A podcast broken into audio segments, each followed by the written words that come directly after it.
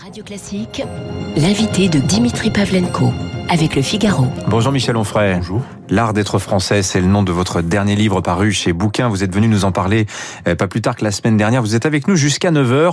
On parlera tout à l'heure de l'écologie. C'est le thème du numéro d'été de votre revue Front Populaire qui est absolument passionnant. Je le dis aux, je le dis aux auditeurs, il y a plein d'angles qui sont traités. Et vous êtes allé d'ailleurs chercher les sources euh, intellectuelles de l'écologie. On en parlera tout à l'heure. Mais avant cela, petit bilan de la semaine. On va commencer par la fin. Ce soir, c'est le début de l'Euro de football. Le foot, c'est la guerre sans les morts, disait Françoise Giroud. C'est aussi un peu du nationalisme festif, diront d'autres. Le souverainiste que vous êtes va-t-il regarder le football avec ses lunettes rectangulaires qui, que l'on vous connaît? Est-ce qu'il y a un regard que vous portez sur euh, le foot en général? Eh ben, écoutez, là, je vais, vous, je vais avouer mon incompétence parce Non. que là, je, je ne connais pas du tout, ça ne m'intéresse pas du tout. Je suis ni pour ni contre, je suis pas vraiment d'avis. On peut parler du sport en général, si vous voulez, ça c'est sûr. Mais j'ai pas été éduqué à ça. Il y avait pas de, de, de goût au football dans la maison. Mon père n'aimait pas le, le enfin, n'avait pas euh, pour le foot. Je n'ai moi-même jamais joué au football. Ça a pu m'arriver quand j'étais euh, à l'école, mais euh, j'ai jamais vraiment spécialement aimé ça. J'étais plutôt, j'aimais la vitesse moi sur le en, en athlétisme ou le 100 hauteur. Euh, mais le sport, le, le, le football ne m'intéresse pas beaucoup, non. Sport. enfin, ça reste quand même une affaire Ouais. politique, c'est évident. On voit bien qui sélectionne qui, quand, comment, pourquoi, euh, comment les choses se passent, euh, marseillaise, pas marseillaise, drapeau, pas dra- pas drapeau, Ouais. de l'argent, du transfert, de l'amour de la France, pas d'amour de la France, une équipe toute blanche ou une équipe blanc-beurre, etc. Enfin, toutes ces choses qui, Hmm. qui se disent autour du football, pour le coup. Ben oui, on voit que c'est une... alors il y a eu cette l'affaire du retour de Karim Benzema Oui. en équipe des Fran- de France. Tout est pardonné pour vous sur à l'égard de Karim Benzema, au-delà de ses performances footballistiques qui visiblement ne vous passionnent pas. Non, c'est pas que ça ne me passionne pas, c'est que je, je n'y comprends rien. Hmm. Je suis toujours très admiratif, moi, de, de gens qui sont capables de disserter sur euh, le, le football hongrois dans les années 50, ou qui nous expliquent que ça n'avait pas grand-chose à voir avec euh, le Mhm. football britannique, qui lui-même était à mettre en relation avec le football allemand. Et bon, très bien, c'est comme un commentaire de, de, de je sais pas, d'un film que je n'aurais pas vu, quoi. Donc, euh, par ailleurs, je pense que l'équipe de France, n'est- c'est pas rien. C'est-à-dire, vous portez le maillot de la France, donc vous incarnez aussi la France. Mhm. Euh, on me dira oui, mais enfin Benzema, euh, il a été choisi pour ses compétences. Euh, je suis pas sûr que les compétences footballistiques suffisent Mhm. dans ce dans, dans ce cas-là. Donc euh, moi j'en sais rien. Je sais pas si on peut se passer ou pas se passer de ce monsieur, de son talent, de ses compétences. Je pense par ailleurs qu'hum- qu'humainement, alors là pour le coup, euh, c'est, je pense qu'on aurait pu s'en passer. Mais simplement, euh, comme il ne s'agit pas que, que que de qualité humaine, je pense que Didier Deschamps lui-même a pris en considération euh, le fait Mhm. qu'il a mis son mouchoir par-dessus en disant il est compétent, on en a besoin, pour le reste on oubliera. Petit Mais chiffre. faire- ouais. mais, Ouais. mais l'équipe de France, ça devrait être une petite république. Et, et pour le coup, si on n'arrive pas à faire une république en France, euh, l'idéal ce serait d'en faire une euh, au moins avec les, les joueurs. J'ai un chiffre pour vous, euh, revu, euh, compilé par Statista. Statista, c'est un organisme statistique euh, qui s'est amusé à compter combien il y avait de joueurs en sélection nationale qui jouaient dans le pays. Les Anglais, 85% des joueurs qui portent le maillot de l'équipe nationale jouent en Angleterre. En Allemagne, 85% également. En France, on est à 20%. Oui, oui, ça m'étonne pas. On est dans la haine de soi, on est dans la détestation de soi. Euh, Si vous dites que vous aimez votre pays, que vous le trouvez beau, que la France est formidable, vous êtes un fasciste, vous êtes un nazi, pour une poignée de gens, hein, parce que si vous sortez dans la rue, euh, euh, tous ces gens qui vous traitent de nazis dès que vous parlez de la France, euh, ça n'existe pas, ça n'existe plus. Au contraire, les gens sont fiers d'être français, sont fiers de leur vin, de leur gastronomie, de leur euh, de leur langue, de leur territoire, éventuellement même de leurs euh, romanciers et ou de leurs écrivains ou de leurs Mhm. artistes. La semaine a été marquée aussi par cette gifle infli- infligée à Emmanuel Macron à Tain-l'Hermitage mardi. Alors l'auteur a été euh, jugé et condamné hier à 18 mois de prison, dont 14 avec sursis, ça veut dire donc quand même 4 mois ferme. Alors c'est vrai qu'on en a abondamment parlé toute la semaine, mais intéressant, il a expliqué son geste, ce, ce Damien Tarel, puisque maintenant son nom est connu. Euh, il a expliqué avoir en tête une action euh, quand il a appris le passage du président de la République euh, à un quart d'heure de chez lui, mais bon, rien de bien précis. Et il dit au tribunal hier, le président s'est dirigé vers moi avec un regard tout à fait sympathique et menteur pour faire de moi un potentiel électeur. J'ai été pris de dégoût. Il pense avoir été ciblé parce qu'il était jeune et il conclut en disant un sentiment d'injustice m'a parcouru. Je pense que beaucoup de monde ressent cette injustice. Je me suis senti un petit peu investi. Avant de se faire m'originer par le tribunal qui lui a dit mais qui vous a adoubé, monsieur, pour euh, porter cette gifle au président de la République. Qu'est-ce que ça vous inspire, vous, ces explications qu'il a apportées euh, au tribunal? Bah, Sympathique et menteur, c'est bien vu. Ça pourrait faire un, titre de biographie pour euh, ce personnage qu'est Emmanuel Macron. Moi, je ne défends pas cette gifle, hein, et, je, et, je, pense que tout le monde le, le pense plus ou moins. Mais il y a une espèce d'hypocrisie qui est quand même assez terrible je fais quelques plateaux télé, vous savez, les gens disent ah c'est pas bien, on atteint quand même à la à, l'image du président, c'est la République qu'on gifle quand on le gifle Emmanuel Macron, etc. Et puis euh, les lumières s'éteignent, on sort, puis on dit oh, il a bien mérité, hein, bien fait pour sa gueule quand même. Hein. Et on se dit mais qu'est-ce que c'est que cette hypocrisie de tous les éditorialistes qui finalement trouvent ça très bien, mais à l'antenne expliquent quand même le corps du roi, etc., etc., etc. Donc euh, il y a une hypocrisie à peu près de, de tout le monde. Il y a plein de gens qui se sont dit bah ça se fait pas mais bien fait. Voilà, la gifle est partie. Euh, comme des parents un peu un peu énervés par des enfants jadis mettaient une baigne et puis disaient euh, bon bah voilà j'aurais dû retenir ma main mais je l'ai fait quoi.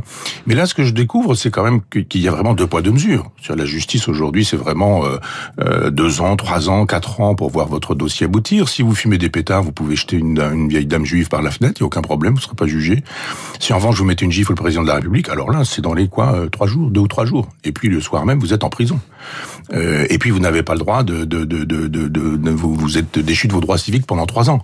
Euh, et puis vous avez le droit au mépris pour le coup. Après l'autre, le, le, précédent, là, il avait euh, toute la compassion. Euh, le pauvre garçon, il a eu des bouffées délirantes, il fumait des, il fumait des pétins. On a bien le droit de s'offrir mmh. une femme juive en la passant par la fenêtre de temps en temps pour ça.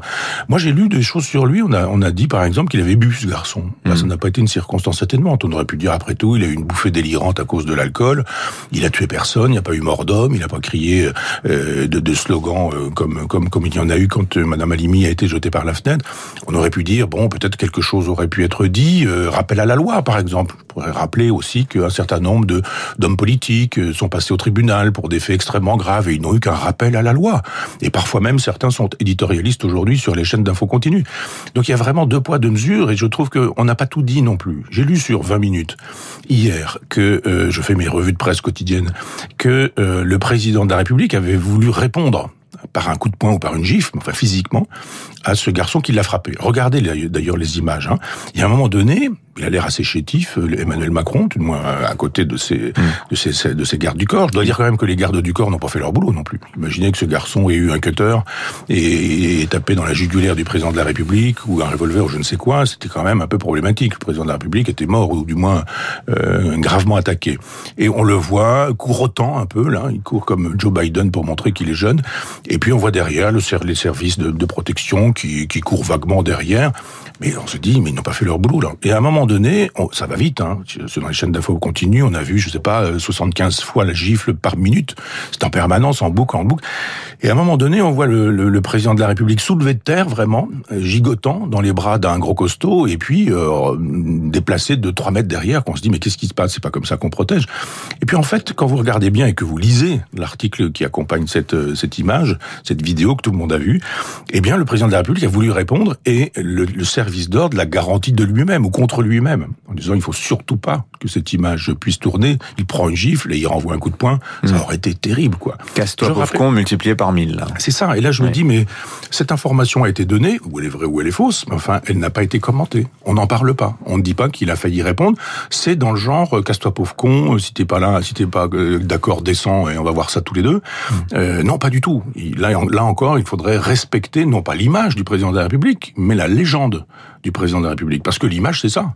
Il a voulu castagner et euh, son service d'ordre qui n'a pas été capable de euh, d'empêcher la chose, le, le j'allais dire l'ex-filtre du lieu de combat, du ring, parce que sinon il y aurait eu boxe. Enfin tout ça, tout ça est quand même très décadent. Mmh. J'aimerais bien voir votre regard aussi sur la polémique Mélenchon. Alors évidemment, une actu chassant l'autre, on n'en parle plus depuis cette affaire de gifle, mais vous vous, vous rappelez ce qu'il a dit dimanche dernier, il annonçait euh, la survenue, Jean-Luc Mélenchon, donc d'un grave incident ou d'un meurtre dans le but d'inventer une guerre civile avec euh, euh, les musulmans. Quelques jours avant, il voyait là aussi une main invisible dans la panne d'orange dans le but euh, d'inciter à une privatisation des numéros d'urgence. Est-ce qu'est-ce que vous pensez vous de cette euh, comment dire, cette contamination, ce euh, conspirationnisme exprimé par Jean-Luc Mélenchon, cette idée que tout ce qui arrive est nécessairement euh, voulu. Vous y voyez quoi, vous? Est-ce que c'est une stratégie politique de Jean-Luc Mélenchon, quelque chose de très rationnel? Est-ce que vous vous dites, euh, finalement, peut-être n'a-t-il pas tort? Qu'est-ce qui, qu'est-ce que ça vous inspire, cet événement? Je me dis que les médias disent la vérité mais pas comme on le croit. C'est-à-dire que quand vous avez des éléments de langage, que vous arrivez sur un plateau et que vous répondez à côté de la plaque, euh, on vous pose une question, mais de toute façon vous avez la réponse. Ça ne répond évidemment pas à la question, mais vous avez vos éléments de langage, etc., etc. Vous mentez, vous faites semblant, euh, vous donnez, euh, vous, vous appelez les journalistes par leur prénom, mes chers Dimitri, je voudrais vous dire que, etc. Et, et, et vous vous dites, mais je maîtrise la totalité de ma communication. En fait, pas du tout ce qui est vraiment communiqué n'est pas maîtrisé, c'est le langage corporel, c'est le langage des émotions, et euh, il y a deux Mélenchon. Il y a le discours de Mélenchon, et puis après, il y a ce qu'il nous fait voir, c'est-à-dire des, des de, de, de, de, la haine, du mépris, de la violence, et, et, et c'est le naturel qui remonte à la surface dans ces cas-là. Et on voit bien que ce personnage est un opportuniste total on peut pas dire qu'on est dégagiste quand on est le plus ancien homme politique euh, à être encore en place, à part Jean-Marie Le Pen, qui, qui, qui, est hors de hors, circuit. Cet homme fait de la politique depuis euh, depuis des décennies. Il a fait il a fait pendant des décennies de la politique au Parti socialiste. Il a quand même voté euh, non à Maastricht, enfin oui à Maastricht. Il a quand même expliqué que quand le Danemark mm. votait non, c'était des délinquants, etc., etc. Il a eu un temps un discours jaurétien gaulliste. Euh, ça lui a valu d'ailleurs un, un, grand mm. succès. On peut évoluer aussi. Hein, ça c'est pas ce que vous appelez évoluer. Pour le coup, bien sûr que vous pouvez euh, être changer d'avis et rentrer dans les ordres. Vous pouvez aussi être dans les ordres et devenir un athée militant. Bien sûr, tout est possible. Mais vous n'êtes pas très crédible. Il y a un moment donné où politiquement, mhm. euh, quand vous n'avez pas rencontré l'histoire, vraiment, avec euh, H majuscule, et que dans la petite histoire, déjà, vous vous êtes trompé sur tout, il y a un moment donné où il faut être modeste.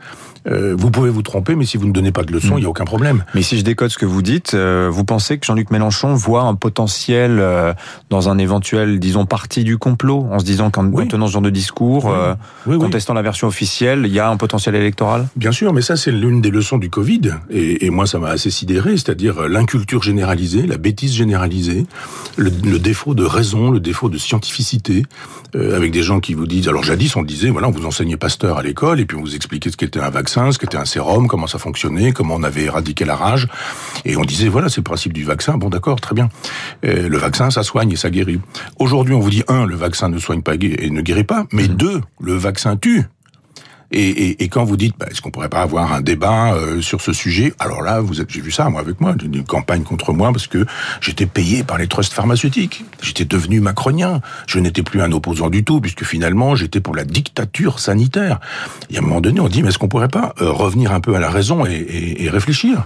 Donc euh, les, les, débats ne sont plus possibles. Il n'y a plus effectivement que du mépris, que de la haine. Et, et, hélas, Jean-Luc Mélenchon communique plus par les émotions que mmh. par la raison et la rationalité. Alors à propos de rationalité, on va tenter d'en avoir justement sur euh, euh, le sujet de, du dernier numéro de Front Populaire, votre revue à propos des écologies avec un S, les leurs et la nôtre, hein, c'est le titre de Front Populaire ce, euh, ce trimestre. vous revenez Michel Onfray, restez avec nous. Dans quelques minutes, on prolonge la conversation. 8h28, dans un instant, la revue de presse de David Abiker et le rappel des